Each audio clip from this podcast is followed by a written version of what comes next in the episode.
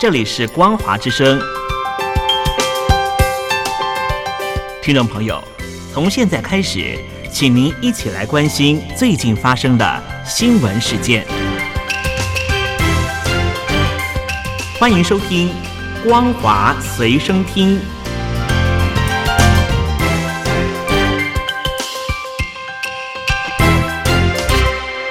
各位听众朋友好，欢迎收听本节的《光华随身听》，我是苏菲菲。首先带来关心。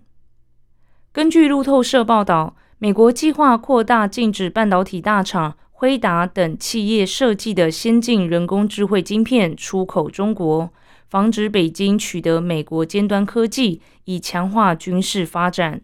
辉达 A 八零零和 H 八零零晶片将受到影响。这两款晶片是为了符合先前的出口规定，为中国市场设计的商品。中国商务部发言人表示。美国在十七号发布对中国半导体出口管制最终规则，这是在去年十月七号推出的临时规则基础上，进一步收紧人工智慧相关晶片、半导体制造设备等对中国出口限制。美国还将多家中国企业列入出口管制实体清单。商务部发言人声称，美国不断的泛化国家安全概念。滥用出口管制措施，实施单边霸凌行径，中方对此强烈不满，坚决反对。半导体产业高度全球化，美国的不当管制严重的破坏市场规则、国际经贸秩序，威胁全球产业链供应链稳定。商务部发言人强调，美国应尽快取消对中国半导体出口管制。为包括中国企业在内的各国企业营造公平、公正、可预期的营商环境，共同构筑安全、稳定、畅通、高效、开放、包容、互利共赢的全球产业链供应链体系。中方将采取一切必要措施，坚决维护自身正当权益。财联社十七号报道指出，中国境内多家厂商表示。提前接获了消息，已经预先进行囤货。腾讯、百度等厂商也表示，目前囤货充足。业界认为，这一波禁售代表美国试图对于中国的运算发展做出进一步遏制，也对 AI 发展有所限制。绘图处理器国产制造商必须加快发展。中国国家统计局十八号公布。全国房地产市场基本情况显示，今年一到九月，中国房地产开发投资额只有人民币八兆七千两百六十九亿元，年减百分之九点一，降幅较一到八月扩大零点三个百分点。其中，住宅投资额六兆六千两百七十九亿元，年减百分之八点四。经过对比。中国房地产开发投资额从二零二二年四月起，累计年增率皆为负成长。同时，今年一到九月，中国商品房销售额只有八点九兆元，年减百分之四点六。其中，住宅销售额年减百分之三点二。此外，同一期间，中国房地产企业房屋新开工面积为七亿两千一百二十三万平方公尺。年减百分之二十三点四，其中住宅新开工面积为五亿两千五百一十二万平方公尺，年减百分之二十三点九。每日经济新闻报道，进建咨询创始人张宏伟分析，认房不认贷等新政策推出以来，虽然政策组合的利多循序渐进落实，但短期来看，房地产开发投资和商品房销售情况还没有明显改观，仍然处于年减下降通道。张宏伟指出，截至目前为止，北京、上海、广州等一线城市的房产成交量复苏效果明显，但同为一线城市的深圳，因政策面仍然较为严格，成交量并没有复苏。张宏伟提到，较小的二线城市及三四线城市。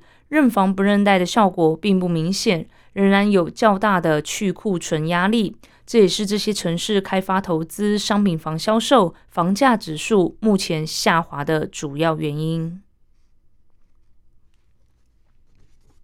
中国加强管制自媒体，要求拥有百万粉丝的或认证网红大 V，十月底将实施前台实名制，即在微博首页展示其姓名、职业讯息。微博 CEO 王高飞在其官方微博来去之间证实确有此事，并指实名针对的是一百万粉丝的自媒体账号。网络截图显示，微博发给大 V 的通知提到。这次针对的是时政、娱乐和财经等敏感领域的大 V，美妆、美食等领域不受影响。率先披露新规的微博财经大 V 洪荣指出，全网自媒体要实施前台实名制，就是大 V 的真实姓名要在一级页前端展示，粉丝可以知道自己关注的大 V 究竟是男是女，是现实中的谁了。估计有些大 V 会消失。微博讯息显示，使用化名的大 V 已经陷入恐慌，担心身份曝光不但影响工作、家庭与生活，还会遭到肉搜网暴。许多大 V 发声反对。知名爱国网红地霸官微罕见发文批评官方此举是懒政，形容网暴即花圈的时代又要来临了。还有许多网红表明，如果实施，就注销账号，退出社群。中国饶舌圈的传奇人物，匿名饶舌歌手、幼稚园杀手，二零零五年出道至今，发行过多张专辑，但仍然保持神秘，未被揭露真实身份。十六号突然注销其微博账号，页面显示该账号因用户自行申请关闭，现已无法查看，被解读为对前台实名制开出第一枪。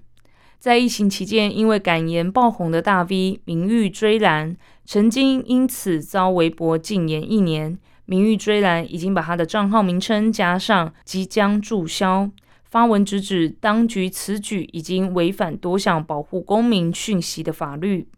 对于微博大 V 陷入恐慌，准备退出，王高飞发文建议，不愿意实名也是有办法。第一是清粉，把粉丝删到一百万以下。第二个是更换领域，比如以前热衷于讨论国际大事，现在赶紧转型美食博主还来得及。